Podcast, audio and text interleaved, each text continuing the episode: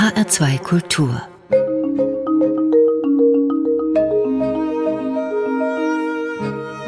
Doppelkopf ich heiße Karin Röder und zu Gast ist heute Christian Bruhn, Komponist, Arrangeur und Musikproduzent. Er komponierte Schlager und Filmmusiken, Musicals und Werbejingles. Und ich bin mir sicher, dass die meisten Menschen in Deutschland mindestens ein paar seiner Melodien kennen.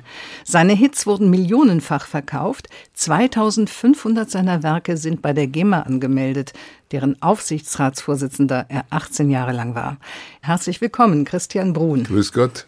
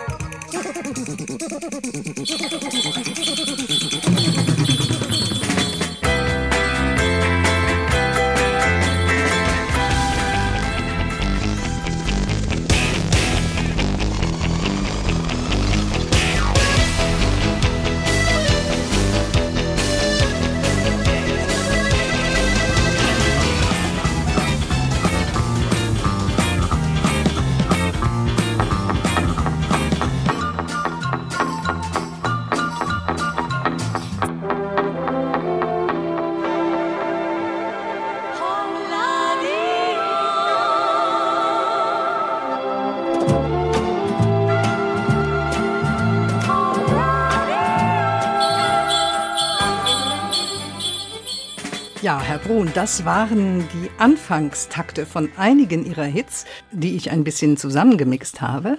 Haben Sie alle erkannt? Ich habe eins nicht erkannt. Das war das vierte. Das war eine Aufnahme, die ich nicht gemacht habe. Das muss ein, eine Coverversion gewesen sein. Alle anderen habe ich erkannt.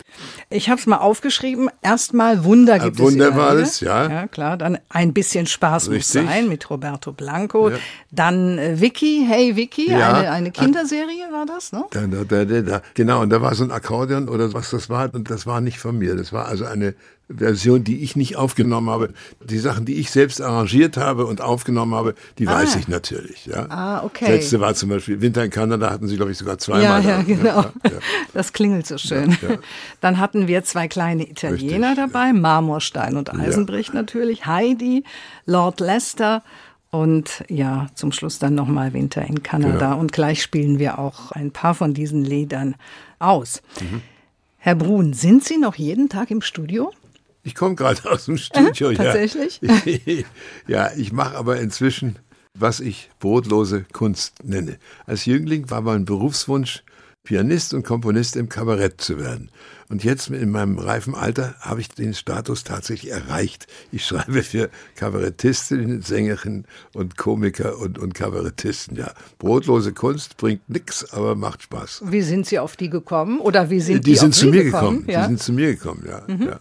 Es fing an, dass äh, sie sagten, kann ich da auf ihren Schlager einen anderen Text machen? Und dann sage ich, ich kann auch, äh, wenn sie mir einen neuen Text schicken, mhm. dann kann ich den auch vertonen, ja. Und welche Kabarettisten? das ist zum Beispiel Lina Lerche, äh, ja. Karin Edel, äh, oh Gott, mein Name, ich, der hätte ich auch einen Zettel gebraucht jetzt. ja.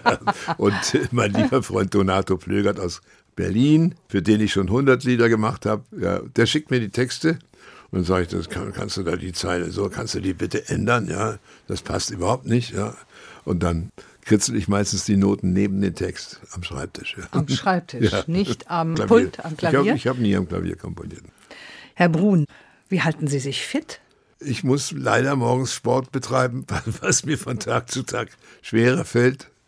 Ich habe also ein, ein Step und ein Fahrrad, Standfahrrad und ein Laufband und bin der glückliche Besitzer eines Schwimmbades und habe deswegen mein wahrscheinlich auch mein reifes Alter erreicht. Unterhaltungskomponist Christian Brun hat den Sound der Bundesrepublik geprägt. Heute ist er zu Gast bei Doppelkopf in HR2 Kultur. Ihre Melodien, Herr Brun, sind tief im Gedächtnis der Deutschen verwurzelt. Wahrscheinlich auch bei jenen, die sogenannte Unterhaltungsmusik gar nicht mögen. Unterscheiden Sie eigentlich zwischen U- und E-Musik? Ah ja, schon durch, mein, durch meine vieljährige Tätigkeit bei der GEMA. Ich muss erzählen, ja? es gab einen lieben Freund, einen Textdichter, dem die neue E-Musik, also E-Musik für ernste Musik, nicht so behagte und er sagte, schön sind sowohl U wie E, U jedoch tut nicht so weh. Ich glaube, das war Heinz Erhard, oder? Das, nein, das, nee? nein. das war Hans He, äh, der Textdichter Fürst, der sehr viel für Heintje und für Ronny gemacht ja. hat, ja. Und von dem Sierra Madre stammt ein toller Bursche. Und dem haben halt die modernen Klänge von der E-Musik nicht so gefallen. Nein, das ist schon ein wesentlicher Unterschied. Es ist mir neulich wieder klar geworden, als ich mal wieder die neunte von Beethoven gehört habe. Das ist große Kunst und wir machen kleine Kunst. Ich sehe es so, ja. ja. Naja, da sind Sie ja recht bescheiden ja, bei dem Erfolg, den Sie auch hatten mit Ihrer Ja gut, Musik. ich, ich sage ja, ich mache ich mache verständliche Musik, ganz mhm. bewusst. Ja, Ich bleibe in den Tonarten mit, mit Ausflügen, mit modernen Sprüngen, aber es muss so sein, dass die Menschen es auch wirklich noch verstehen. Ja. Ja, Herr Brun, Sie sollen vor Jahren mal in Berlin ein Klavier in Brand gesetzt haben, weil Sie jemand als Schnulzenheini bezeichnet hat. Da hätte Sie aber souveräner eingeschätzt. Was hat Sie denn da so gereizt? Also erstens, das ist diese Geschichte. Das war ein Versehen. Ich bin irgendwie mit äh, an das Klavier gekommen mit mit äh, Leuchter oder was weiß ich. Ja, äh, das war im Reichskabarett. Das ist aber wirklich, äh, das ist tiefste Vergangenheit, ja. Ja, äh, Sehen Sie mal, wie lange sich und, sowas hält. Ja, ja, und, und weiß auch gar nicht warum. Ich glaube nicht, dass ich Schnulzenheini, das, das gleitet an mir ab. Ja. Ich bin ein Vollblutmusiker und ich bin nicht beleidigungsfähig. Ja. Diesem Mann haben wir eine der größten Party-Hits zu verdanken. Ein echter Evergreen und ja, einer der vielen von Christian Brun. Weine nicht, wenn der Regen fällt, dam dam, dam dam. Es gibt einen, der zu dir hält, dam dam, dam.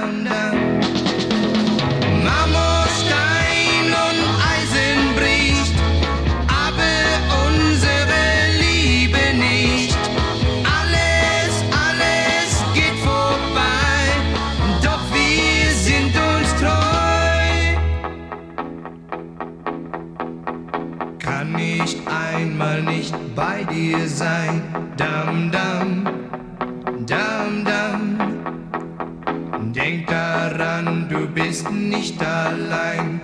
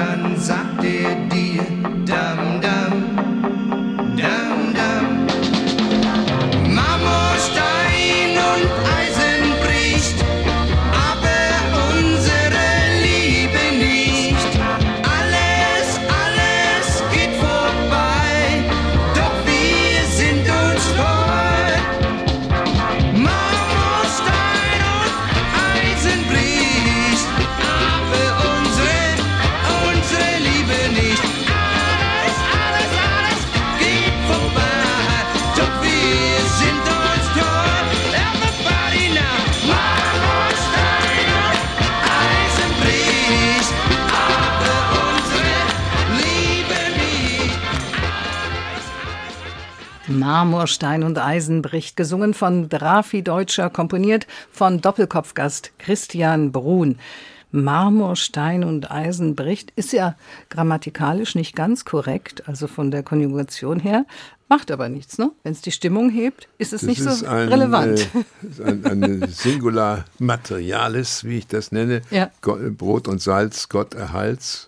Gleich und gleich gesellt sich gern. Das ist also äh, volkstümlich. Und äh, wer das, der kann ja singen, Marmorstein Eisen brechen. Der passt nicht gut, aber bitteschön. Wir lassen ihm die Freiheit.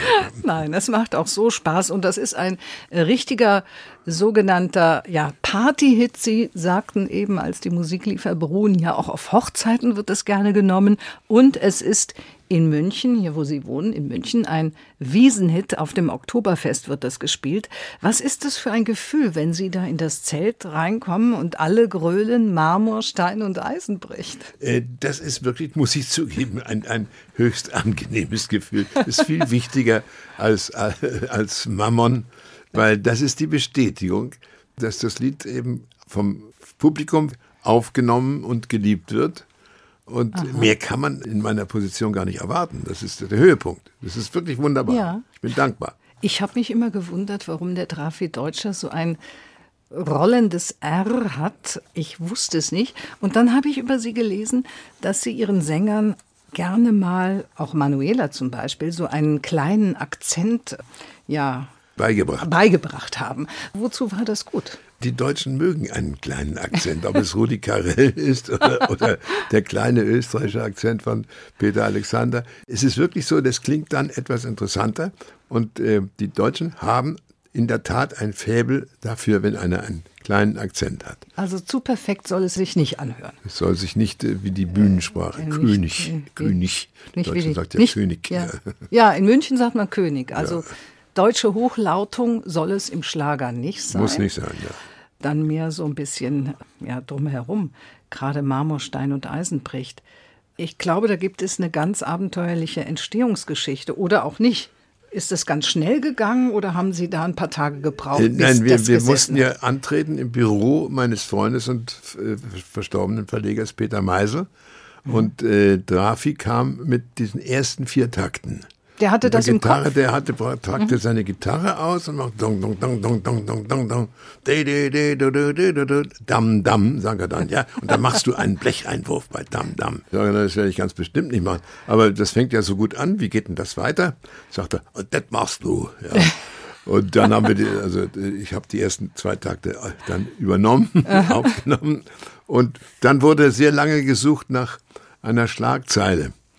Das sollte so wie The Concrete and the Clay, das war ein alter englischer Hit. Und äh, dann ist mir, das ist ein alter Albumvers, Marmorstein und Eisen bricht. Ja, den habe ich nicht erfunden, sondern den hatte ich aus einem Poesiealbum. Da sagt der Peter mal, ja, das ist ideal, das ist völlig richtig. Und äh, dann haben wir, Drafi und ich, das Lied fertig gemacht mit ein bisschen Unterstützung meines Textdichterfreundes Lose, Gott habe ihn selig. Und wir wussten nicht, dass das Ding sich so lange halten würde. Wir wussten, dass wir ein gutes Lied gemacht hatten, aber das ist ja von 1965, man stellt ja. sich das vor. Ja. Ja. ja. da hat auch selbst Drafi Deutscher nach seinem Tod fast den größeren Erfolg mit diesem Lied. Ne? Christian Brun, geboren 1934 in der Nähe von Hamburg. Das heißt, Herr Brun, Sie sind ein sogenanntes Kriegs- und Nachkriegskind. Was haben Sie vom Zweiten Weltkrieg mitbekommen? Oh, ich war ein ziemlich waches Kind und ich habe noch eine Menge mitbekommen.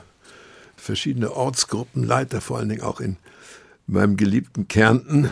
Da war man noch sehr lange Zeit von, vom Endsieg überzeugt und wir sind am Kriegsende dann nach Hamburg zurückgereist. Ach, Sie waren während des Krieges? Sie waren äh, wir in Kärnten, ja. Mhm. Und äh, wir sind Ostern 45, ich nenne das durch das sterbende Deutschland gereist. Das war also auch noch wieder Eindruck, wie schief diese tausend Jahre gegangen waren. Und äh, der Nachbar nannte noch, kurz vor äh, 8. Mai war Schluss, seinen Sohn, den achtjährigen Horst Volkssturmmann Ritter. Also oh ich habe eine ganze Menge und ich erzähle hm. nicht weiter aus meiner Familie, das würde zu weit führen. Aber ich bin ein ganz ganz überzeugter Nazi-Gegner. ich wollte gerade fragen, wie hat Sie das geprägt? Ja, wenn der Ortsgruppenleiter zu meiner Mutter sagt, Frau Bohn, das merken Sie ja nicht. Denken heißt nichts wissen. Ja, da ist ja schon die Dummheit, äh, drückt sich da ja aus. Das ist ja fürchterlich. Ja? Natürlich ja. muss man nachdenken. Ja? Gibt es auch so Rückbleibsel, wie zum Beispiel Ängste oder bestimmte Eigenschaften, die Sie heute haben, die aus dieser Zeit herkommen? Nein, das kann man nicht sagen. Ich bin ja Ich bin ja eine derartig positive und im Grunde zufriedene, beinahe glückliche Natur, wegen, weil ich so positiv bin. Ich weiß nicht, ob man da was verdrängt hat, aber ich würde eher sagen, ich habe äh, die Nazizeit aufgearbeitet. Sie sind eine Frohnatur vielleicht, wenn man sowas von Geburt an mitbekommen hat, betrachtet man oder verarbeitet man die Dinge auch anders? Oder vielleicht war das ja auch der Brückenschlag zur Unterhaltungsmusik und nicht zur ernsten Musik, weil Sie so eine Frohnatur sind. Ja, wie gesagt, ich bin positiv. Frohnatur ist ein bisschen äh, zu viel. Ja. Das, der Optimist ist täglich neu enttäuscht, während, während der Pessimist ja. positive Enttäuschung erlebt. Ich nenne ja die ganzen, ab 33 bis ja. 45 nenne ich ja die Nazischlager. Sollte man nicht verallgemeinern, waren sehr schöne Kompositionen dabei, aber es sind eben auch sehr viele Kollegen ausgewandert oder haben das Dritte Reich nicht überlebt. Ja. Mehr Einfluss hat auf mich nach dem Krieg die angloamerikanische Musik gemacht. Mhm. Und ich habe ja auch deswegen lange Zeit als Jazzpianist mhm. gearbeitet. Bin kein besonderer Jazzpianist, aber es macht riesen Spaß. Aber Sie haben auch ein Herz an den Jazz verloren. Ja, ja, absolut. Ja, es ist die schönste Musik, die es gibt. Mit vier Jahren haben Sie schon Klavier nach Noten gespielt. Mit acht Jahren komponiert. Waren Sie ein kleines Wunderkind? Nein, das kann man nicht sagen. Erstens bin ich ungeschickt mit den Händen und das ist auch so geblieben. Ich habe gewisse Stücke, äh, die Wut über den verlorenen Groschen überfordern mich bei weitem, ja. Und äh, mit halb fünf oder fünf hat mir meine Mutter, weil ich alle Melodien sofort auswendig nachspielte, das mhm. konnte mein Vater auch, sie gesagt, das darf aber beim Christian nicht so sein, der muss Noten lernen. Und ich habe dann mit unter fünf Jahren tatsächlich die Noten erlernt, ohne den Text noch lesen zu können, der darüber stand. Und das hat mir später sehr geholfen. Und ich habe dann äh, sehr früh auch Harmonielehre, Kontrapunktunterricht gehabt. Ja. Goldenes Handwerk, das nützt immer für die, wenn man seine eigenen Sachen selbst instrumentieren kann, niemand anders dafür benötigt, das ist schon ein Vorteil. Ja, ja und niemand anders dafür bezahlen muss. Ja, ja. Herr Brun, Sie haben aber dann nicht etwa, was der klassische Weg gewesen wäre, nach dem Abitur Musik studiert, sondern Sie haben die Schule geschmissen und eine Malerlehre gemacht. Ja, ich war ja ein völliger Versager. Ich, Wieso? Ich hatte einmal in der Schule ein Zeugnis, wenn Christian seine Fleißzensur nicht bessert, wird er trotz ausreichender Noten nicht versetzt. Das gäbe es mhm. heute allerdings nicht mehr, nee. ja, weil sie müssen einen mit ausreichen. Aber ich hatte Pech in der Schule. Ich habe mich fürchterlich gelangweilt. Aber wie gesagt, Thomas Mann hat kein Abitur. Dirk Rossmann, der Große, hat auch kein Abitur. Mhm. Ja, und ich auch nicht. Und weil ich eben außerdem eine grafische Schriftbegabung habe ich dann eine Malerlehre. Das Einzige, was ich jemals im Leben mit Auszeichnung abgeschlossen habe. Aber bin dann sofort, ich habe währenddessen weiter Musik studiert ja. mhm. und bin auch sofort wieder nach der Malerlehre zur Musik zurück. Ja. Ja, dafür, dass Sie aus einem bürgerlichen Haushalt kommen. Ihr Vater war äh, Kaufmann und Ihre Mutter Lehrerin. Dafür ähm, war das ja schon was Ungewöhnliches. Da sind Sie ja mit ganz anderen Leuten zusammen. Das war für mich, mein Vater war ja außerdem äh, ein besonders bildungsbürgerliches Haus, denn er mhm. war ja auch mhm. Buchverleger. Ja. Das war für mich sehr wichtig, dass ich die soziale Durchmischung nenne. Mhm. Und das hat mich fürs Leben geprägt, ja. Leute, die richtig von Hand arbeiten müssen. Von neun bis fünf oder von acht bis fünf. Ja. Soziale Durchmischung, ist ja. das heute auch noch wichtig für Sie, wenn Sie äh, so in Ihrem Bekanntenkreis sich umgucken? Ich würde es ja, äh, früher gab es die Verweigerung, da haben wir den mhm. Zivildienst. Es wäre, glaube ich, für jeden Menschen nützlich. Doppelkopfgast Christian Brun. Warum sind Sie da nicht bildender Künstler geworden? Wie Ihr Vater, der ja auch gemalt hat, wäre ja auch eine Möglichkeit gewesen. Ja, ich kann einigermaßen gut zeichnen, aber ich kann doch Musik sehr viel besser, muss ich sagen. Ja, diese überdurchschnittliche Musikalität, das soll kein Selbstmord sein, das ist ja einfach eine Feststellung. Ja. Die ist mir angeboren von beiden Elternteilseiten und das hat dann deutlich überwogen. Also mhm. da gab es gar keine andere Frage. Und als ich dann nach München kam und mir einen, nachts habe ich in der Nachteule gespielt, äh, mir einen Nebenjob bei einer kleinen Schallplattenfirma suchte, die machte Coverversions. Mhm. Da habe ich gesagt, eigentlich kannst du das doch auch machen. Ja? ja? ja. Und da haben Sie das Handwerk gelernt. Also wie man Schallplatten aufnimmt. Also, mhm. ja, Partituren und sowas konnte ich vorher schon schreiben. Ne? Aber ich glaube, das hat Ihrem Vater nicht so gepasst, denn der wollte ja, dass Sie Dirigent werden oder zumindest klassischer Musiker. Ne? Ich sollte, wenn schon in die Musik, dann klassisch, aber ja, aus mir ist leider nichts geworden. Na, sehr bescheiden. Also die Vater-Sohn-Beziehungen Anfang der 60er Jahre, Mitte der 60er Jahre. Die waren ja äh, in vielen Familien sehr gespannt. Wie war das zwischen Ihnen und Ihrem Vater?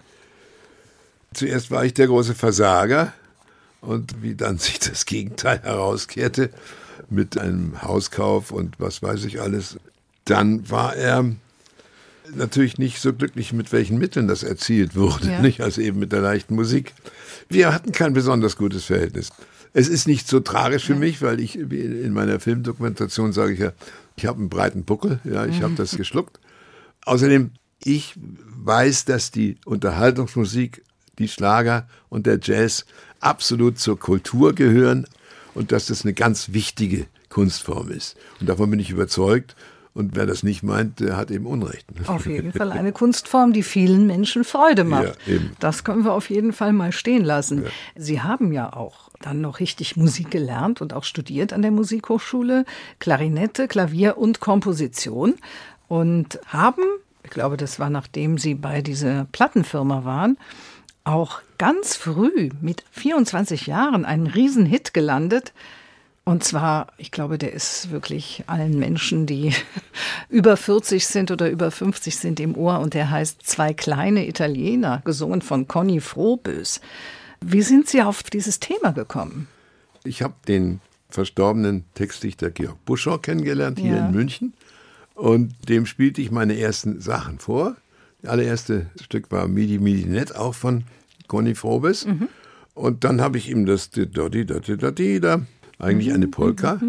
Und er hatte zunächst verschiedene Ideen und dann ist er auf die geniale Idee gekommen, zwei kleine Italiener, die haben Heimweh nach Hause. Nicht? Eine, ja. eine Reise in den Süden ist für andere schick und fein, doch zwei kleine Italiener möchten gern zu Hause sein.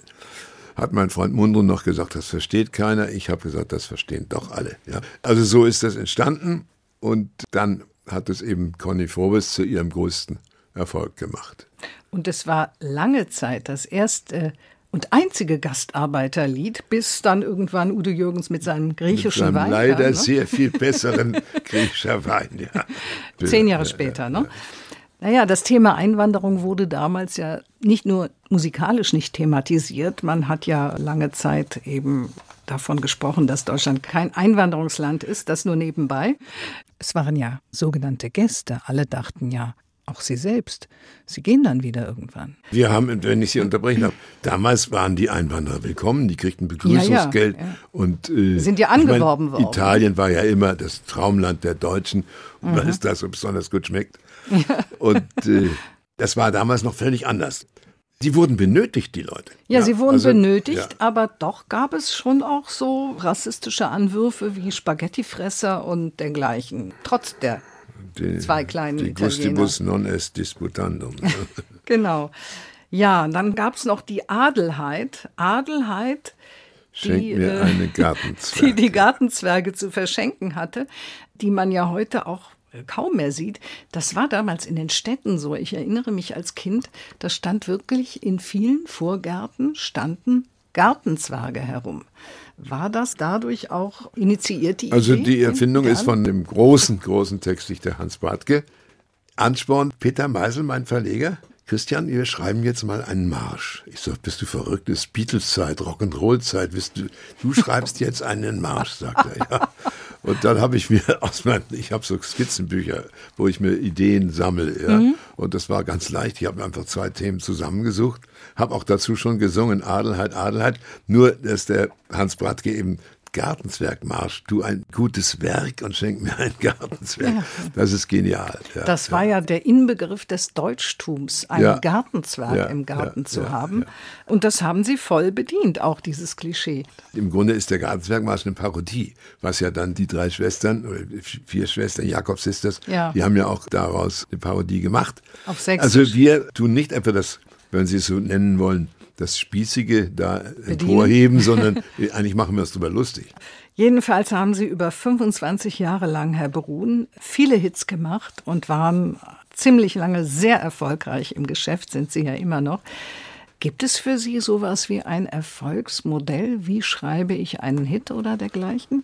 Nein, das gibt es nicht. Der Witz ist, dass man, wenn irgend möglich mit ganzem Herzen dabei ist, sein mhm. ganzes Können einsetzt.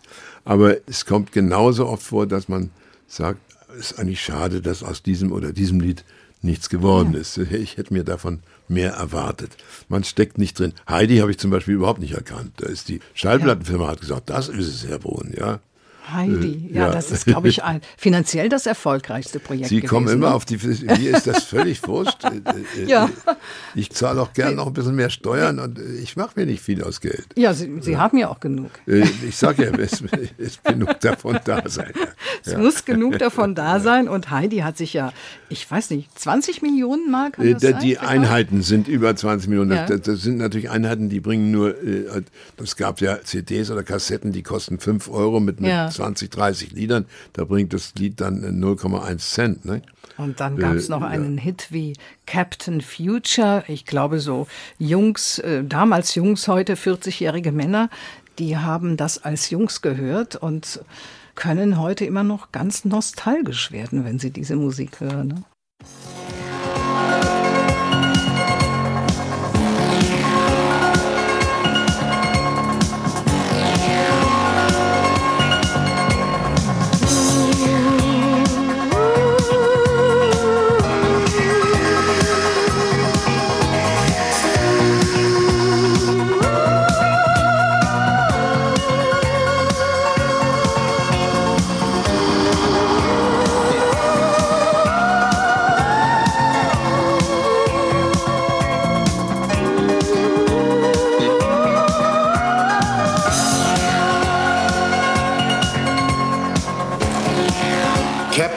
Future.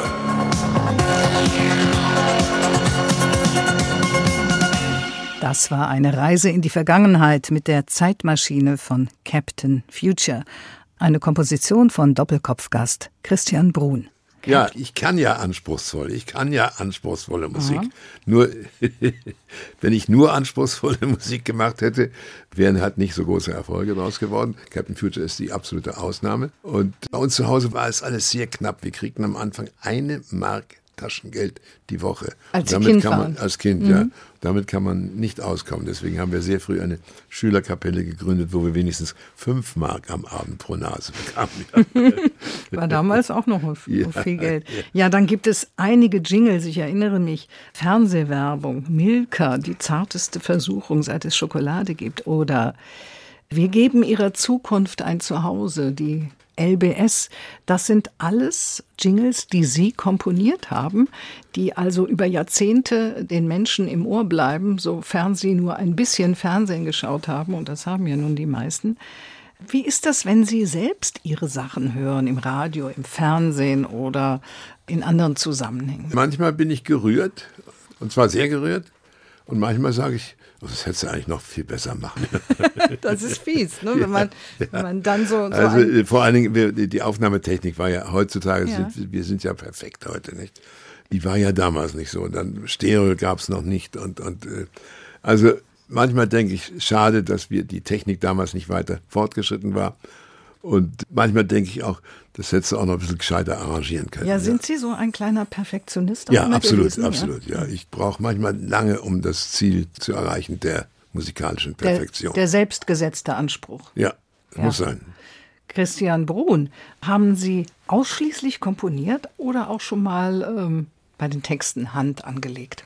Ich habe immer bei den Texten angelegt. Das ist der große Trick meines Freundes Ralf Siegel und mir. Es nützt nichts, irgendwelche Worte auf eine Melodie zu machen. Die muss merkfähig sein, mhm. die muss catchy sein. Nicht? Als Beispiel, Buscher schlug mir vor, wärst du doch in Heidelberg geblieben. Erstens sagte ich, Buscher, du hast gerade einen Hit gehabt mit Memories mhm. of Heidelberg, mit Pergimat. Schöner Playboy. Lass uns machen, lass uns machen wärst du doch in Düsseldorf geblieben. Das ist erstens eine vierfache Alliteration und ja. zweitens äh, wird das auf jeden Fall ein Schlager in Köln, weil die mögen die Düsseldorfer nicht und die, wir machen uns ja in dem Lied über den Playboy aus Düsseldorf lustig mhm. und da ähm, Nein, nein, ich habe mich immer eingemischt und ich habe immer mitgedichtet. Es gab auch manchmal Streit darüber. Ich sage, ich will das aber so haben und der Text sich das, nein, du mischst dich da zu viel ein. Ich sage, das ist mein Lied, ich muss mich einmischen. Der Erfolg gibt ja. Ihnen recht. Ja. Dann haben Sie, Herr Brun, für Ihre Ex-Frau Katja Epstein auch schon mal ein Heinrich-Heine-Programm vertont. Das kam allerdings später. 75. 75 ja, schon? Ja. Naja, gut. Allerdings, Sie haben einen Erfolg gelandet beim Grand Prix Eurovision de la Chanson, wie das damals 1970 noch hieß, heute Eurovision Song Contest.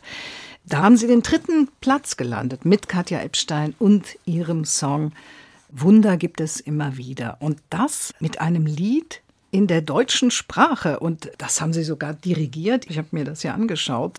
Mit einer schwarzrandigen, für heutige Verhältnisse sehr modischen Brille haben sie das dirigiert vor einem Millionenpublikum. War denn zu dem Zeitpunkt Ihr Vater wenigstens mal ein bisschen stolz auf Sie? Mein Vater mochte am liebsten die Heine-Lieder, wenn er in hatte ich überhaupt noch kennengelernt. Ich habe ja mit James Krüß eine Folge für den Hessischen Rundfunk, James Tierleben, ja. gemacht. Leider noch schwarz-weiß und mit Susanne Doucet, mit Hans Klarin und James Krüß selbst. das hat ihm gefallen, ja. Ich habe ja immer ein, ein Faible für etwas komplexere Musik gehabt. Mhm. Nur man will ja nicht ganz arm bleiben. Und wenn man eben diese spezielle Begabung hat, merkfähige Melodien zu schreiben, dann muss man die auch ausnutzen. Ne? Ja, und eine dieser vielen merkwürdigen Melodien, die hören wir jetzt. Wunder gibt es immer wieder.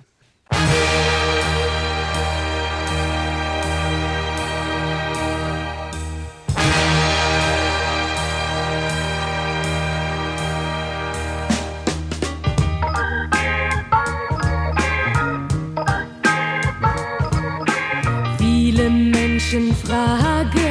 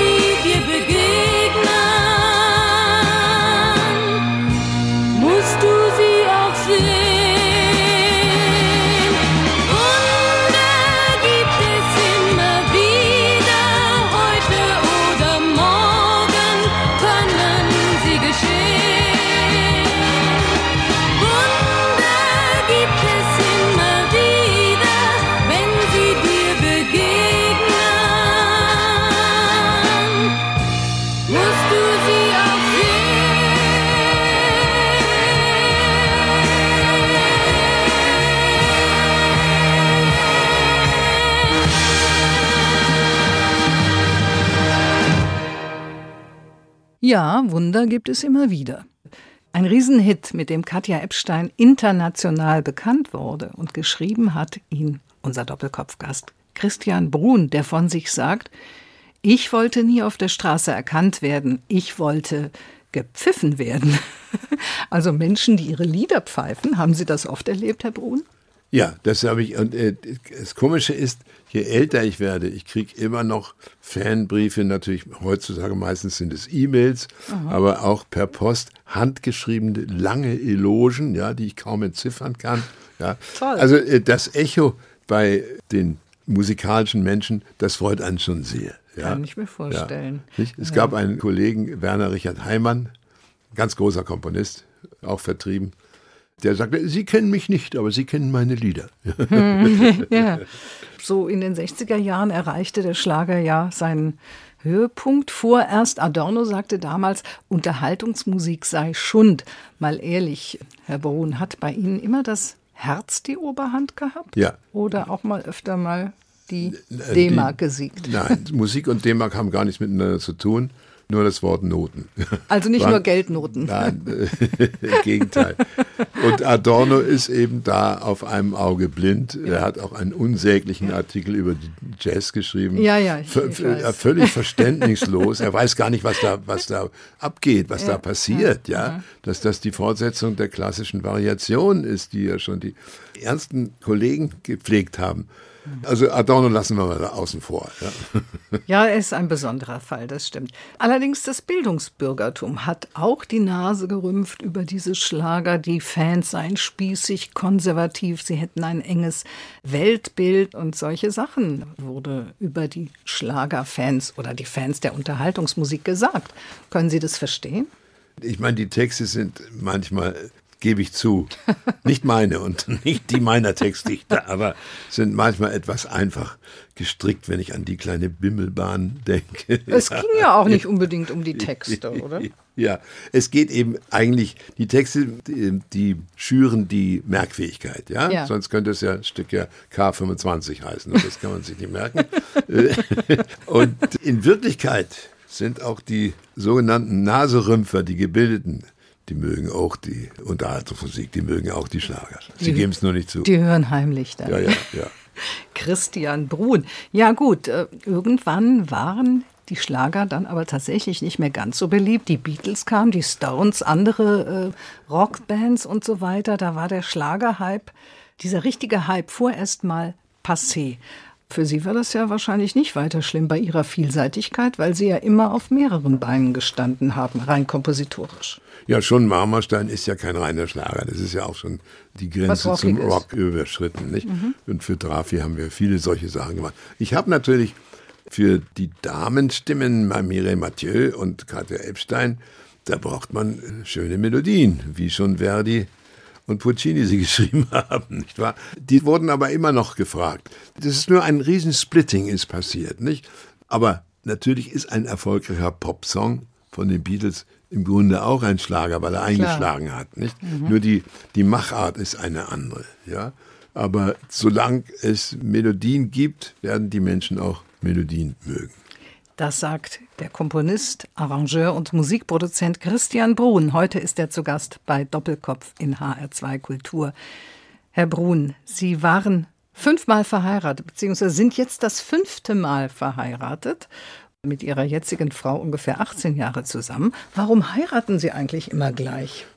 Äh, Das ist, äh, wenn man mit jemand zusammenlebt, dann muss man auch dafür sorgen, dass der sein Auskommen hat, der andere Mensch, nicht? Ja. Äh, Das ist eine Form der, ich finde, auch der Anständigkeit, ja. Der Herr Graf wurde ja gefragt, Herr Graf, waren Sie Ihrer Frau treu? Und der Herr Graf sagte, oft, ja. Aber ich war eigentlich immer treu, so gut wie.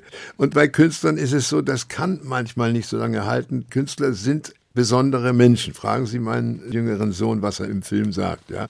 Da kann man leider nichts machen, dass es manchmal nicht ewig gut geht. Aber wenn Sie bedenken, meine vorige Ehe mit Erika hat immerhin 25 Jahre gehalten, nicht? Das, ist schon eine lange Zeit. Ja, ja. das ist schon was. Erika, die auch, Gitti und Erika, die auch das Lied Heidi Genau, äh, eingesungen ja, haben. ja, ja. Gitti, ihre Schwägerin dann. Die meisten ihrer Frauen waren ja auch Künstlerinnen, Ja, Schauspielerinnen, lernt- Sängerinnen. Ne? Man lernt sich ja im Beruf kennen. Meine erste Frau war Schauspielerin. und dann nacheinander drei Sängerinnen, weil man sich eben im Beruf kennenlernt und wie heißt es schon, kennen und lieben lernt. Ja, ja. Sie haben eben schon ein paar Mal diesen Film erwähnt. Es gibt eine Filmdokumentation über Sie, die im vorigen Jahr in den Kinos erfolgreich gelaufen ist von Marie Reisch. Die heißt äh, Meine Welt ist die Musik. Und Meine Welt ist die Musik ist ein Lied von Mireille Mathieu, das Sie auch geschrieben haben, neben 100 weiteren Chansons, die Sie für Mireille Mathieu geschrieben haben. Wir hören mal rein.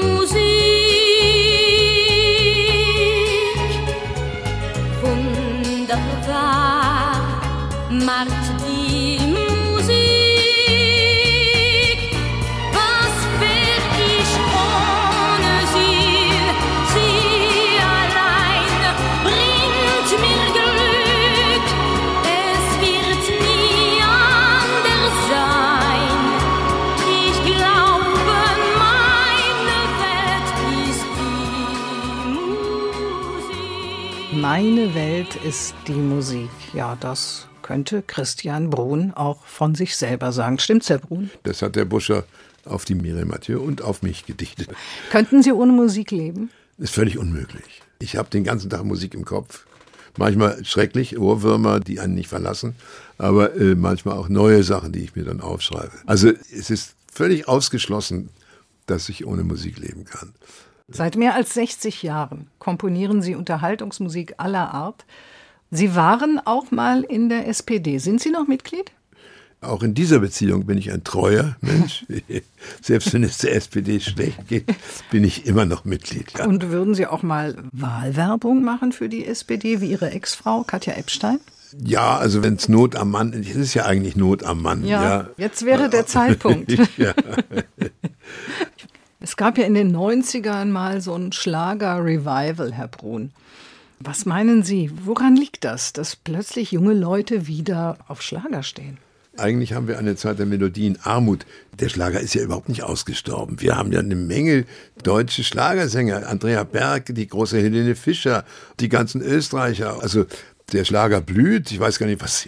Ja, neuerdings wieder. Ja, ja, klar. Also er war nie tot, weil 95 Prozent aller Menschen sind musikalisch und die brauchen eine nachvollziehbare, nachsingbare Melodie. Und deswegen Ja. wird der Schlager auch, egal ob man ihn nun Schlager nennt, weil es hat ja ein bisschen Uku oder Pop oder was auch immer, aber es wird diese Musik immer geben. Die Melodie ist das A und O. Herr Brun, können Sie auch was mit zeitgenössischer Musik anfangen, wie Techno, Grunge, Metal Äh, oder so? Finde ich, ähnlich? int- find ich interessant, ja? ja, Ich meine, es gibt mir nicht genügend Bewegungsfreiheit, nicht? Das machen andere Leute. Bass Mhm. und Drums oder Hip-Hop ist ja auf alle Fälle eine Kunstform. Mhm. Und auch bei Techno, wenn es nicht spannend ist, dann ist es langweilig. Ne? Aber wie gesagt, meine Welt ist eine ziemlich altmodische Harmonik und eben, wenn es schöne, gesangbare Melodien. Naja, eines ist klar, es ist heute nicht mehr so einfach, mit Musik seinen Lebensunterhalt zu verdienen, egal welche Art von Musik das ist, durch die Streamingdienste und so. Was würden Sie jungen Musikern und Produzenten heute raten, die wirklich einsteigen wollen ins Geschäft und dabei bleiben wollen vor allen Dingen? Es ist immer dasselbe. Wir haben uns informiert, was machen die anderen? Und wie sieht ein heutiger Hit aus? Ich kriege ja immer noch, eigentlich ist es nicht sehr sinnvoll, einem Komponisten Kompositionen zuzuschicken. Leider geschieht es doch oft, ja. Und Sie sollen die dann beurteilen? Und ich soll sie dann beurteilen. Ich bin immer sehr freundlich. Und äh, ich sage dann, sie müssen sich in, äh, orientieren an der Hitparade, ja. Oder sie gehen in die Disco, was da gespielt wird. Man kann sich für sehr verschiedene Musikrichtungen entscheiden. Man muss sich aber anhören, wie die Vorbilder sind. Auch in der klassischen Musik waren die immer wichtig. Ja? Die haben auch immer gefrühstückt von sich an. Die Mozart von Haydn und, und, Brahms von Beethoven und was weiß ich. Ja. Ja. Also informiert euch, wie sehen Hits aus. Ja? Nicht klauen, aber informieren. Ihre beiden Söhne sind Ihnen nicht in die Musik gefolgt. Haben Sie ihnen abgeraten? Nein, nicht im geringsten. Mein Überflieger, der jüngere Sohn, der ist Professor, der spielt ein hervorragendes Schlagzeug. Aha. Und mein älterer Sohn Sebastian ist ein großer Musikanhänger, hat aber irgendwann aufgehört, Bass zu spielen, weil es wahrscheinlich nicht gelangt hat. Das ist ja so, nicht? Man ja. braucht ja die Begabung. Dafür haben Sie andere Begabungen. Herr Brun, mit 80 haben Sie bereits eine Todesanzeige entworfen für die Süddeutsche Zeitung. Wie sah die aus? Oder wie sieht die aus? Andersrum wird ein Schuh draus. Mit 80 hat die Süddeutsche einen absolut üblen Artikel über mich, eine Schmähung nennt man das, Tatsächlich? eine Schmähkritik Aha. veröffentlicht. Ich hätte meine Musik wohl auf Müllhalden gefunden. Und deswegen habe ich die Todesanzeige.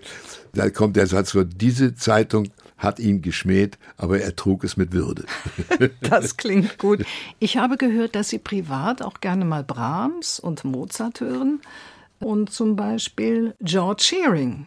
Stimmt das? Ja, also die großen Pianisten Shearing, Errol Garner, Oscar Peterson sind natürlich meine unerreichbaren Vorbilder. Aber ich bin ja mit Klassik erzogen worden. Mozart ist mein Gott, ein zweiter Gott ist Beethoven, mein dritter Gott ist Brahms. Und dann eben die großen amerikanischen Vorbilder, die großen fünf. Ja. Richard Rogers, Jerome Kern, Cole Porter, Gershwin und Irving Berlin. Jetzt habe ich sie. Ja, ja. Also das macht auch einen Teil meiner positiven Art aus. Ich bin ein Bewunderer. Und bewundern macht glücklich. Das kann ich nur jedem raten. Wenn das kein schöner Schlusssatz ist. Einer der erfolgreichsten Unterhaltungskomponisten Deutschlands war zu Gast bei Doppelkopf in HR2 Kultur, Christian Brun. Vielen Dank für Ihre amüsanten Erzählungen. Mein Name ist Karin Röder und ja, hier habe ich noch ein paar Jazz Moments von eben genanntem George Shearing. Es spielt das George Shearing Trio. Vielen Dank, Christian Brun.